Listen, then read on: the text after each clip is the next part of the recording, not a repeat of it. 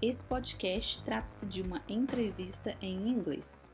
A tradução dessa conversa pode ser encontrada no nosso Instagram, tópicospodcast.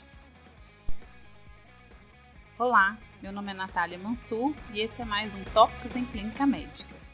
Hoje, seguindo a série de sepse, em comemoração ao Dia Mundial da Sepse, em 13 de setembro, estamos falando direto do primeiro encontro presencial do projeto Sepse nas UPAs, parceria entre o Ministério da Saúde, o Hospital Sírio-Libanês, o IHI e o ILAS. Com o objetivo de identificar e tratar precocemente a sepse nas UPAs, o projeto tem parceria ativa com o médico escocês Dr. Kevin Rooney, intensivista, membro do IHI, Institute of Healthcare Improvement, com interesse e contribuição especial em pesquisas para redução de mortalidade na sepse. Thank you, Dr. Rooney, for being here.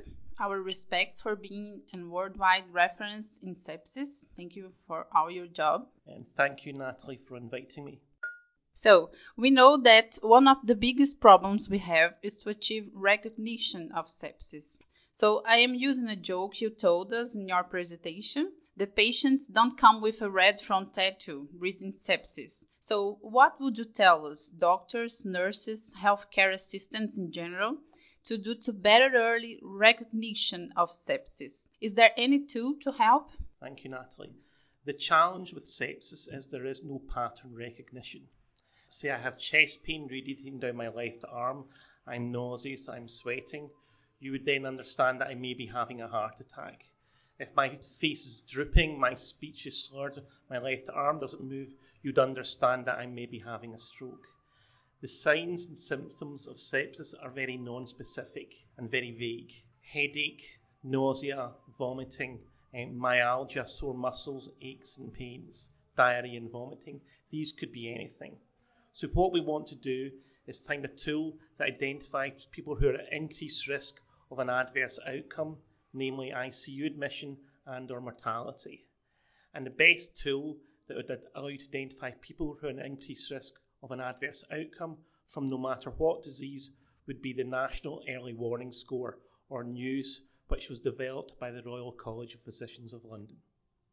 So, would you tell us more about this NEWS too? Okay, so we're currently on NEWS 2, which is the second iteration of the tool. What it does is it scores you for six vital sign parameters, giving you a point of 0 to 3. In addition to that, it gives you a score of two points if you're receiving oxygen. So the six vital sign parameters are respiratory rate, oxygen saturation, temperature, heart rate, systolic blood pressure, and conscious level. The conscious level is determined using the AVPU scale. Are they alert? They score zero points. If they respond to voice, pain, or unresponsive, they'd score three. In addition to that, we've added in new onset confusion as a score of a three in the conscious level. In addition, there's also two different scores for oxygen saturation, and that is due to the recognition that someone who has COPD, chronic obstructive pulmonary disease, that their normal saturations may be 88 to 92. So young healthy people would have score 1, those with documented COPD would follow this, the scale 2. NEWS has been used for several years now uh, in the United Kingdom and further afield. It works here in Brazil, it works in Europe, it works in the Middle East. We know that the NEWS is better than the 33 other early warning scoring systems that was originally used in the UK. We also know from scientific evidence that NEWS uh, works in the emergency department and is a very useful tool uh, and assists Manchester triage system. And finally, last but not least, we know that NEWS is a valid tool to identify those at increased risk of an adverse outcome in the pre-hospital setting. In the United Kingdom, or certainly in Scotland, NEWS is used in every hospital in Scotland. We use it with the ambulance service and we use it in our primary care clinics. So, mm, specific in sepsis, why Qsofa is not the best option? We heard a lot about Qsofa. So, Qsofa is, is looking for two of the following three parameters a respiratory rate greater than 22, a systolic blood pressure less than 100, uh, and altered conscious level. I need two of the three criteria. First of all, Qsofa is only designed for septic patients. So if I was a physician or a nurse, uh, I would have to say, I think you're septic, you could have infection, let me use Qsofa. Whereas at other times within my hospital, I'd be asked to use News. I don't think it's fair to ask a doctor or nurse to, to change screening tools. The other point is that Qsofa is actually only consists of three vital signs, whereas News consists of six vital signs plus a score of two for oxygen. Having two or three Qsofa criteria would give you a minimum News score of four and a maximum News score of nine. There are several studies now uh, from the United States, from the UK, uh, eh, from Sweden and Germany comparing Qsofa to SIRS to News. Uh, the, the one with the greatest discriminator for identifying those at an increased risk of an adverse outcome has been news. So uh, we feel it's a tool that can be used in absolutely everyone who's at risk of deterioration, uh, and it's it means that people don't get confused about which tool to use and when, and we know it's a better tool. So, what would be news cutoff value to use in clinical practice for sepsis? So news will identify people who are at low, medium or high clinical risk. Low clinical risk is a score of 0 to 4, so that's an aggregated score.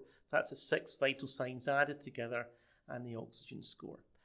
Uh, if your score is 0 to 4, uh, you are at a low risk of death. Okay, You're probably about 3%. If you then have a 3 in any one parameter, so a red in the News 2 score, or you have a score of 5 or more, you are at medium clinical risk. And as such, your mortality now is probably up at 12%.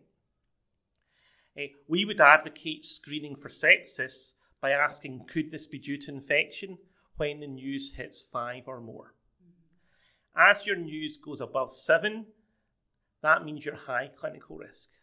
A person who has a news score of, of 7 or above is five times more likely to die or end up in ICU than someone who has a news score of zero. Eh, and again, if they have a, a, a news score of seven and above, they have a 20 to 25% mortality, irrespective of what disease process it is. So, if we have a patient with a news like five or above, and you think the patient has infection, then you could start the specific treatment for sepsis. So if I have a patient who has a news of five and above, and I think this could be due to infection, I would then go on to deliver the one hour bundle within the hour. So I would uh, I would take blood cultures prior to antibiotics.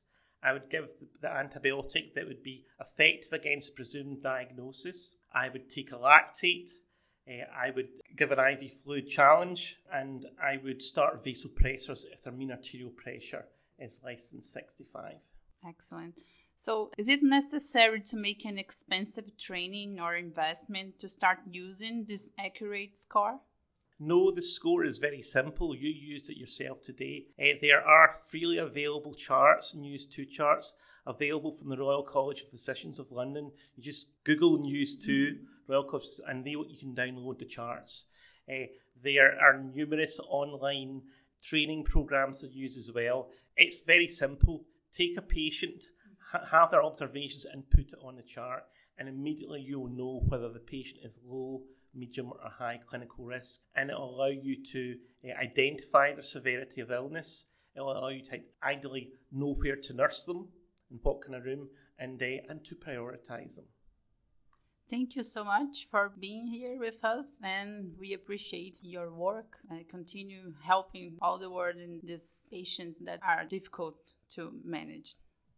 Okay. And thank you for asking me, and I look forward to working with you and your colleagues in UPAS in the future. Ah, good. Thank you. Até a próxima, pessoal.